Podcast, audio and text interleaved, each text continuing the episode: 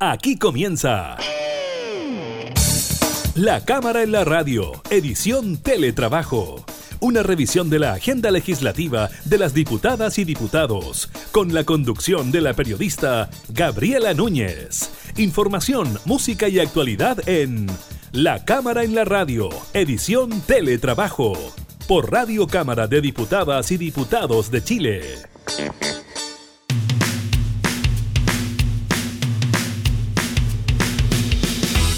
Hola, ¿qué tal? ¿Cómo están? Bienvenidos a una nueva edición de la Cámara en la radio, en esta modalidad de teletrabajo. Los continuamos acompañando en estos días en que muchas comunas inician su desconfinamiento, como el caso de Viña del Mar y Valparaíso. Estaremos con eso también con la acusación constitucional que se presentó en contra del ex ministro de Salud Jaime Mañalich. Conversaremos con el diputado Leopoldo Pérez, uno de los integrantes de la comisión que analiza el, el libelo. Además, estaremos hablando sobre el último balance del Ministerio de Salud sobre casos COVID y el aumento del tránsito vehicular durante este fin de semana largo, algo que fue lamentado por carabineros. Iniciamos entonces la cámara en la radio en teletrabajo.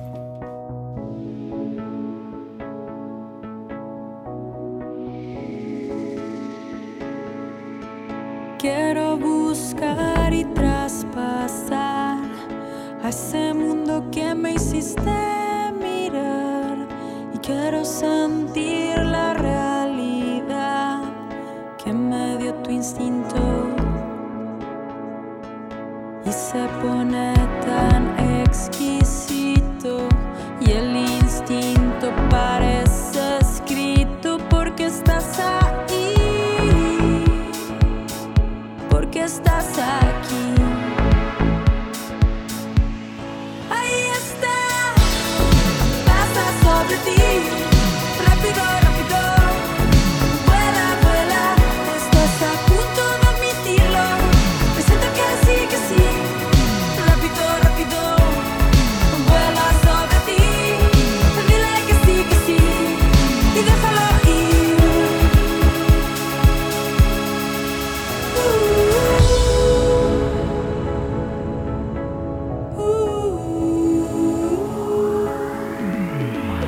Y te tengo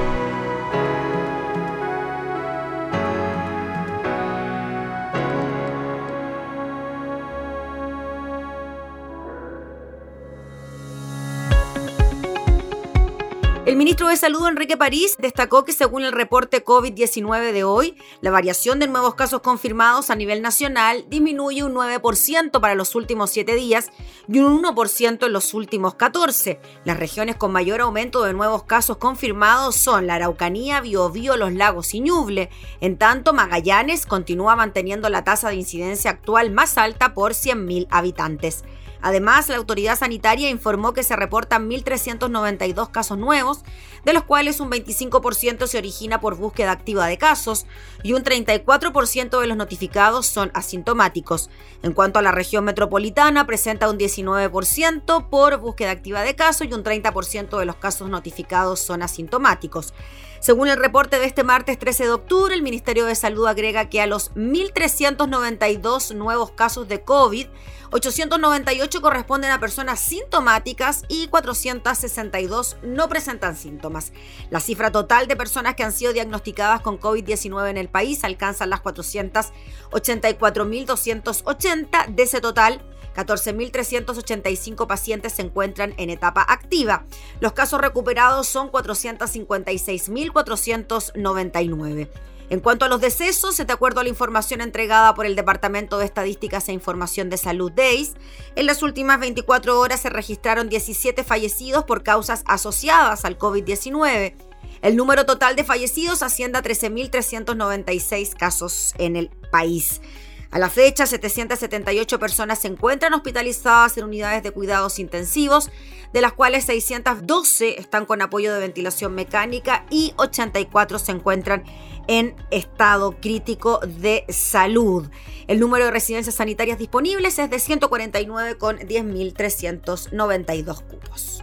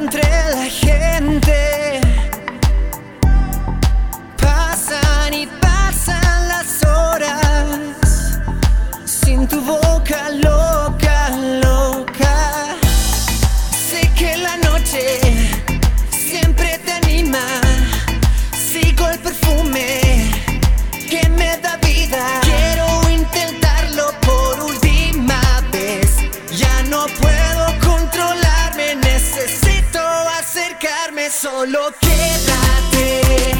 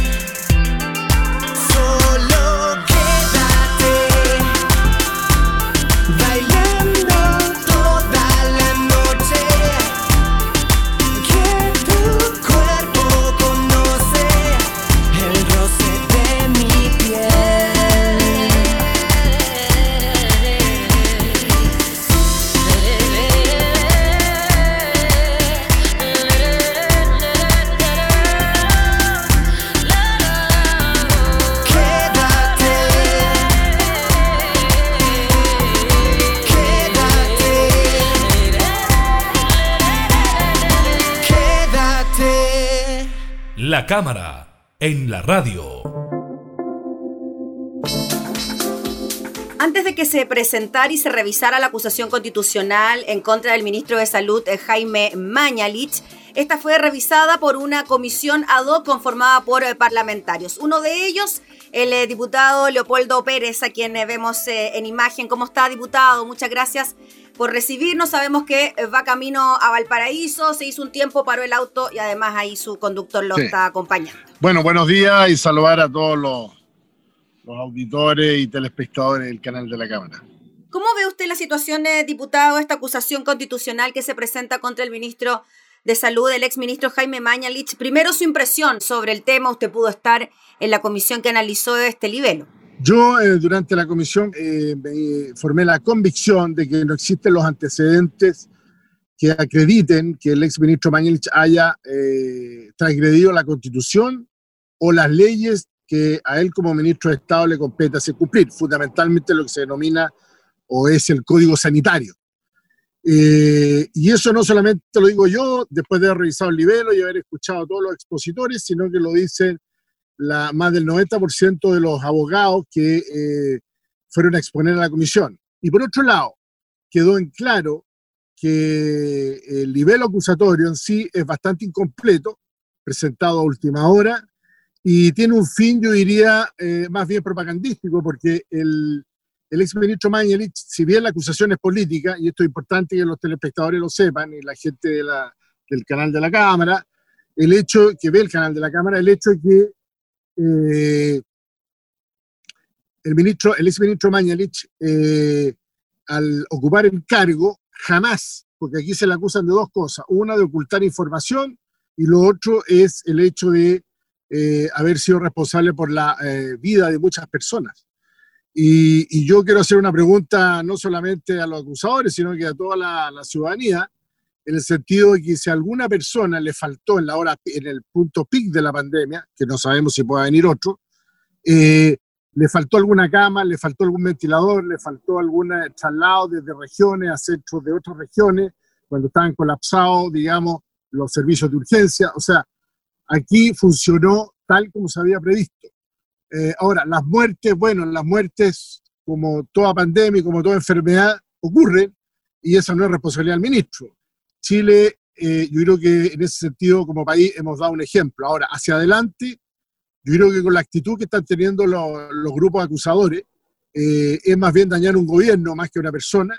Y por otro lado, como le decía, eh, la acusación política no tiene ningún sentido toda vez que el, el ex ministro Mañil ya dejó de ser ministro el 13 de junio. Y por lo tanto, un- la sanción política es perder el cargo, cuestión que no corre. En segundo lugar, la sanción jurídico-constitucional, que es la que yo diría que vamos a discutir hoy día en, eh, la sesión de hoy. Eh, la verdad es que es una sanción muy, eh, diría, drástica. Es conculcarle el derecho a un ciudadano. Ojo, Gabriela, ya no es al ministro, es al ciudadano Jaime Mañalich, por cinco años inhabilitarlo del ejercicio de ejercer algún cargo en la administración del Estado, como médico, etcétera, etcétera, o también como eh, ejercer cargos de elección popular. Entonces, cuando la gente dice, no, si esta es una acusación política, en el caso particularísimo del, ministro Mañalich, ya no es política, porque la parte política es la pérdida del cargo, y el cargo lo perdió el 13 de junio con su renuncia. Por lo tanto, hoy día nos vamos directamente a la sanción jurídico-constitucional y que es afectar derechos de un ciudadano. Por lo tanto, yo creo que eh, si bien se sigue eh, la- con la tesis de, de que esta es una acusación política, eh, yo creo que la sala debiera primar, debiera primar primero el debido proceso, cuestión que no está completamente garantizado porque en la comisión lo pudimos ver. El presidente de la comisión, diputado Flores, no dio garantía. Yo entiendo que puede haber un grado de parcialidad, está todo el... el- ¿No dio garantía, no diputado? garantías, ¿Por, por- no por dio qué no? garantías porque fue muy sesgado Porque incluso a, la- a la- a una doctora que fue invitada por la parte acusadora, prácticamente la obligó a que contestara lo que él quería que ella contestara. Y fue muy bochornoso. Y fue en la última sesión. Y eso está grabado, y, y lo digo responsablemente.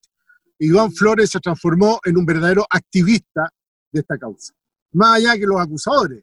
Y por lo tanto, yo creo que hay cuestiones del debido proceso que hoy día van a salir a la luz en la discusión, y espero que el resto de los colegas parlamentarios y parlamentarias puedan votar en conciencia. Aquí no está en juego eh, el cargo del ministro, aquí se está dañando a un gobierno, se está dañando a toda una institución de salud, a los miles y miles de trabajadores eh, de la salud, tanto privada como pública, eh, que han participado y que siguen participando, y nadie nos garantiza lo que va a venir, que ese es otro tema. Diputado, le quería preguntar por estas declaraciones que han ido apareciendo de exfuncionarios del Ministerio de Salud, del sector de epidemiología precisamente, y que hablan de solicitudes de cambio en el número, el conteo de las personas fallecidas, principalmente incluso en el número de contagiados. ¿Qué le parecen a usted ese tipo de situaciones? Mire, la verdad que eso no lo vio la comisión porque no está en el nivel y aparecieron el, el- el último día de que sesionamos como comisión. Por lo tanto, yo puedo dar una opinión, eh, no como miembro de la comisión, porque eso no se discutió ni se vio ni era parte del nivel. Yo creo que fue una maniobra, eh, porque no olvidemos que dentro de, lo- de las declaraciones de esa funcionaria o exfuncionaria, eh, aparece el hermano de una de las diputadas acusadoras. Yo creo que la fiscalía, que es la que está llevando esa causa que usted me está diciendo, eh, va a tener mucho trabajo en ver, porque aquí hay una verdadera operación. Eh, salir justo antes de que el día que estamos votando la comisión, con esto en la prensa, de una exfuncionaria que aparentemente la habrían obligado, yo no sé a qué funcionario público obligan, eh, a, ocultar datos, a modificar datos. Los datos son los datos. Y fueron muchos especialistas, de, de epidemiólogos, etcétera, de ambas partes, a explicarlo. Y yo, y a mí en lo personal, y a varios, nos quedó absolutamente claro cuál fue el manejo de la información en el mes de abril y mayo, que es lo que se está cuestionando en el nivel. El ministro estuvo hasta el 13 de junio, y aquí en Chile no se ha ocultado información. Yo, yo eh, quisiera pedirle a toda la gente que viera eh, el resto de los reportes que, de los países miembros de la OMS, en donde Argentina, Argentina va a reportar una vez al año, ojo, ojo Gabriela, una vez al año el recuento de los enfermos y fallecidos de COVID. Y allá no hay comisión acusadora, nadie ha hecho escándalo, y en Chile hacen escándalo porque lo damos diario. ¿Mm? Quizás, diputado, hubo errores en la entrega de datos o en la metodología que se utilizó. Como todas las cosas, yo creo que lo que pasó acá hay acierto y desacierto. El ministro Mañelich lo que planteó en los primeros meses era tener información diaria. El DEIS y el EpiVigilia, que son los dos sistemas que tenía el Ministerio de Salud, no estaban funcionando y menos las bases de datos estaban con el registro civil. Usted comprenderá que en Chile, de acuerdo a la ley, el único que certifica el fallecimiento y la causa es el médico que eh, en el certificado de función es llevado al registro civil y ese lo registra, valga la redundancia, y es la cifra, es la fuente oficial. Y EpiVigilia es un, es un mecanismo en que eh, es una metodología que empezó a aplicarse en el 2018, pero no dio el ancho por la cantidad de información que se estaba generando y los médicos, propios médicos decían, o atendemos a los pacientes o nos dedicamos a llenar estos 199 campos de información que nos pide. Una vez que las bases de, de información, el registro civil, EpiVigilia y el DEIS, el Departamento de Epidemiología, que entrega información semanal, no diaria, se lograron compatibilizar en lo que estamos conociendo hoy día, con los errores de hoy día, que se han, modificado. Entonces el ministro, ¿qué es lo que hizo? Para tener rapidez, registro civil regional, seremi regionales, para poder informar en ese minuto, abril y mayo, los datos de las personas día a día y no esperar a que se consolide la información después de una semana o dos semanas, porque ahí sí que se habría prestado para decir, oye, aquí falta información eh, directa. Y la forma directa fue un elemento complementario, hasta que las bases de datos no se pudieron unir. Afortunadamente, a finales de junio se unieron esas bases de datos porque lo- lo- los, los técnicos trabajaron y ahora se trabaja en línea con el registro civil, con el, eh, eh, el DEIS, de, que es el organismo oficial del Departamento de Epidemiología e Información, Sí. y con Epivigilia también, que ve otro tipo de antecedentes, pero que eh, ven la cantidad de casos que se han ido pesquisando. Recuerde que hoy día en Chile a nadie le faltó cama, hoy día en Chile se le hace el PCR a todo el mundo que lo solicite, hay una capacidad más de 3 millones y medio, 4 millones de PCR, y se busca la trazabilidad a todo el mundo. Y seguimos buscando y siguen apareciendo. Y a lo mejor en dos, tres semanas más van a decir, oiga, hubo un error de conteo y no son 12.000 o 13.000 muertos, son 15.000 o sabe, eran 10.000. Entonces, eh, yo creo que aquí se apresuraron mucho. Diputado Cortito, en cuanto a los eh, votos, sabemos que la cosa en la oposición eh, no está clara todavía, pero ¿cree usted que en el oficialismo pueden haber votos a favor de esta acusación constitucional? ¿Cree que vamos a pasar después de la cuestión previa en esta discusión? Yo creo que debiera, o sea, por lo que anunció la democracia cristiana, que es bastante insólito, porque el jefe bancada en, la prensa de hoy dice que él no encuentra que existan antecedentes para determinar que el, el exministro Mañich haya faltado a la Constitución y las leyes, cuestión que nosotros en la comisión estamos convencidos y por algo se rechazó. Y eh, eh, yo creo que aquí el juego es más bien, eh, yo diría, de provocar un daño político al gobierno más que acusar o no acusar al ministro Mañalich. Y, ya estamos acostumbrados, esta es la séptima acusación, hoy día se sortea en unos minutos más eh, la comisión que te- tendrá que ver la acusa, eh, la redundancia, el nivel acusatorio del ministro Pérez, digamos, del Interior, y, y quizás cuántos otros ministros más vendrán. O sea, esto es deporte nacional, se está eh, dañando la institución eh, y la capacidad fiscalizadora de la Cámara de Diputados. Esto ya es show, digamos, ¿eh? es parte del show. Lamentablemente. Ya pues, diputado. Listo. Le agradecemos por el contacto, que esté muy bien, que tenga una buena jornada. Igualmente, Gabriela, gracias. Gracias. Hasta luego. El diputado Leopoldo Pérez de Renovación Nacional, eh, quien integró la comisión que analizó la acusación eh, contra el ex eh, ministro de Salud, Jaime Mañalich.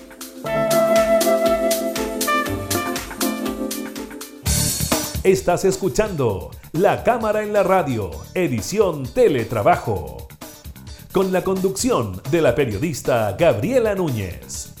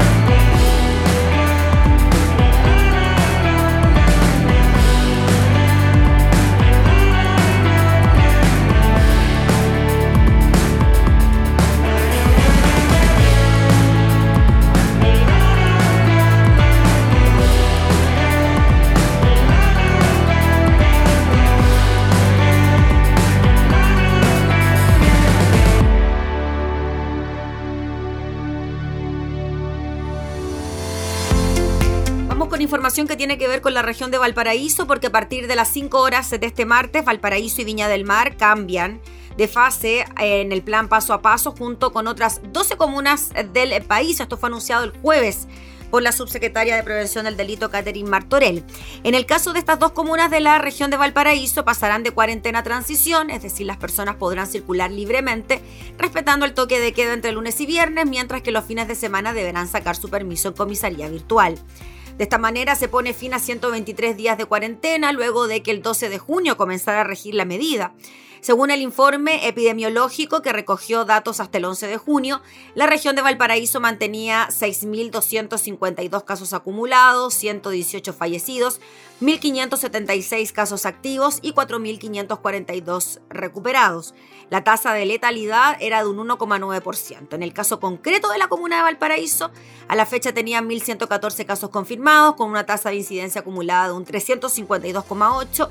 Además, se registraban 20 fallecidos, con una tasa de mortalidad de un 6,3%. En el caso de Viña del Mar, esto cuando se confirmó el inicio de la cuarentena en esta zona. Los casos totales eran 1.168 con una tasa de incidencia acumulada de 323.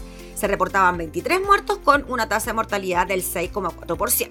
El contraste que permite dar cuenta de la realidad con que ambas comunas salen de la cuarentena está dado por el último informe epidemiológico del MinSal con datos recabados hasta el 8 de octubre. La región de Valparaíso mantiene actualmente 40.101 casos acumulados con una tasa de incidencia de 2.045,8. Además, se reportan 1.434 fallecidos y una tasa de letalidad del 3,6%. Los casos activos son 1.511 con una tasa del 77,1%. En el caso de la comuna de Valparaíso, hasta el 8 de octubre se registran 7.415 casos confirmados, con una tasa de incidencia acumulada de 2.348,5. En tanto, los casos activos son 264 con una tasa de incidencia de un 83,6%. En el caso de Viña, los casos confirmados totales son 7.066 con una tasa de incidencia acumulada de 1.955,3. Los casos activos por su parte llegan a 265 con una tasa de incidencia de un 73,3%. Al observar el informe semanal de defunciones por COVID-19, se observa que en la región de Valparaíso, según los datos entregados por el MinSal, llegan a 939 las confirmadas. En tanto, al considerar las cifras confirmadas y por sospecha, claro, ahí el número aumenta a 1440. Según el reporte con fecha 10 de octubre de la Sociedad Chilena de Medicina Intensiva, la ocupación de las camas críticas en la región es de un 65%.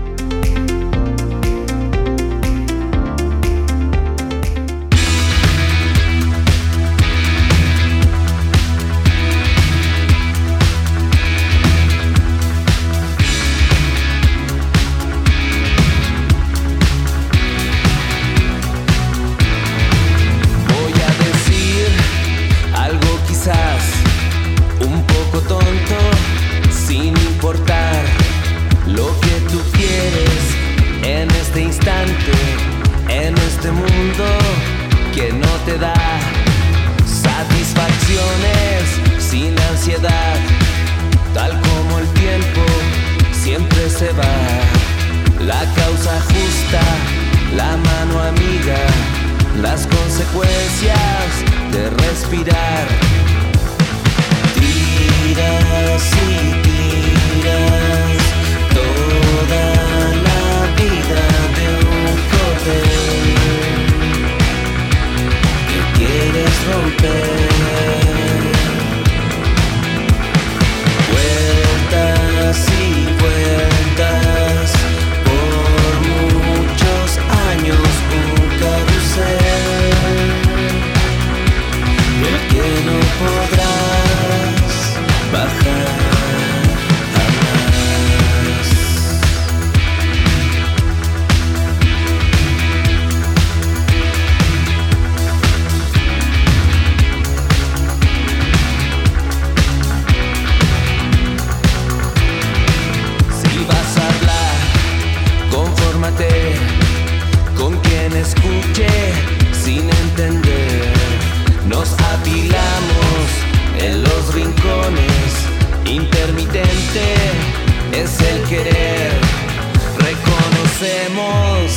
animal, siempre que salte y sepa mal. Nos ambullimos, nos ahogamos, un regocijo de vanidad. Tira.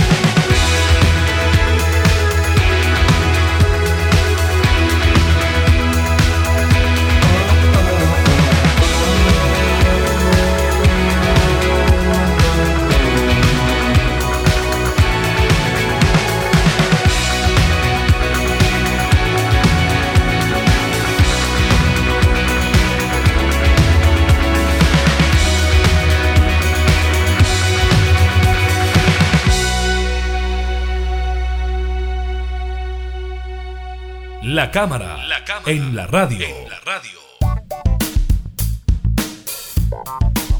Vamos con información relacionada con el fin de semana largo que acaba de terminar. En el último día del fin de semana largo, el teniente coronel Luis Bustamante de la 32 Comisaría del Tránsito de Carabineros señaló que lamentablemente se da una tónica que loda este fin de semana con respecto a los demás. De esta forma indicó que ha sido un fin de semana bastante diferente en lo que llevamos de pandemia a la fecha. Refiérase al fin de semana de fiestas patrias, Semana Santa y este fin de semana propiamente tal. Nosotros, dijo, hemos podido ver gran cantidad de vehículos que han intentado salir e ingresar o salir de la región metropolitana. Solo en la zona de Curacaví tenemos del viernes a la fecha alrededor de 2.300 vehículos que han sido retornados, señalando que se trata de personas que no cumplen con los permisos sanitarios. En esta línea indicó que lamentablemente se da una tónica que loda este fin de semana con respecto a los demás. Hay varios factores que podríamos indicar, sin embargo el llamado es a la comunidad a no bajar los brazos para evitar rebrotes de coronavirus. El llamado, dijo, es a la conciencia y a la responsabilidad. Esperemos que esto no sea una tónica constante y que podamos revertir de una forma la responsabilidad del conductor que hasta antes del viernes había dado muy bien. Según lo que dijo la autoridad policial, se ha perdido esta conciencia colectiva a prevenir para no contagiarse.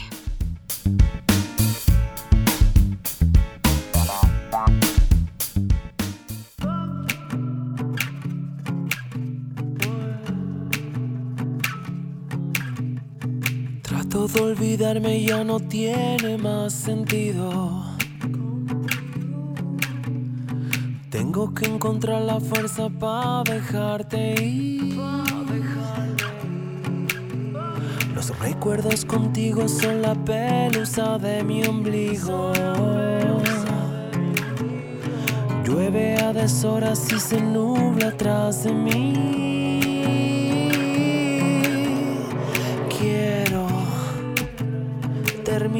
Con esto. Me lo grabo en el brazo izquierdo. Ya no estoy pa' ti.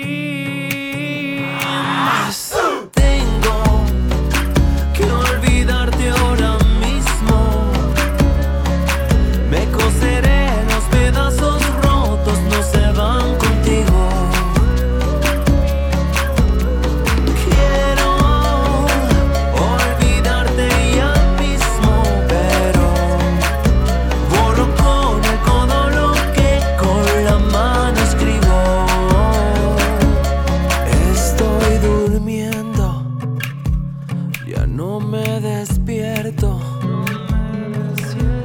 Es un sueño que nunca acabo de soñar. Cuánto te quiero,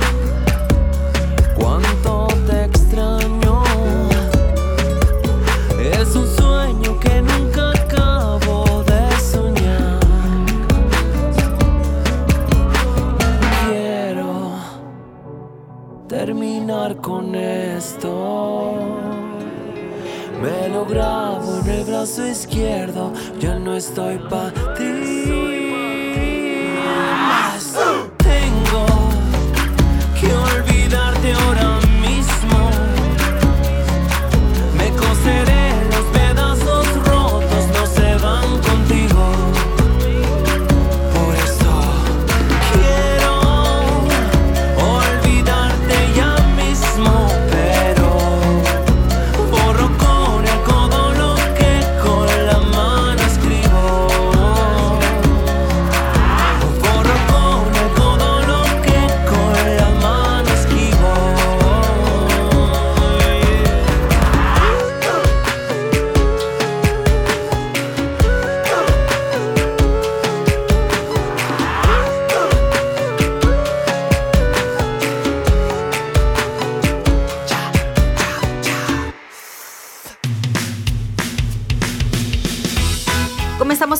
El programa del día de hoy, agradeciéndole por estar junto a nosotros, invitándolos a continuar en radiocámara.cl, también a escucharnos en Spotify y en todas nuestras radios en alianza que siguen con nuestra programación.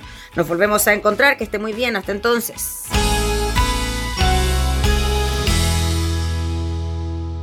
Hemos presentado La Cámara en la Radio, edición Teletrabajo. Una revisión de la agenda legislativa de las diputadas y diputados, con la conducción de la periodista Gabriela Núñez.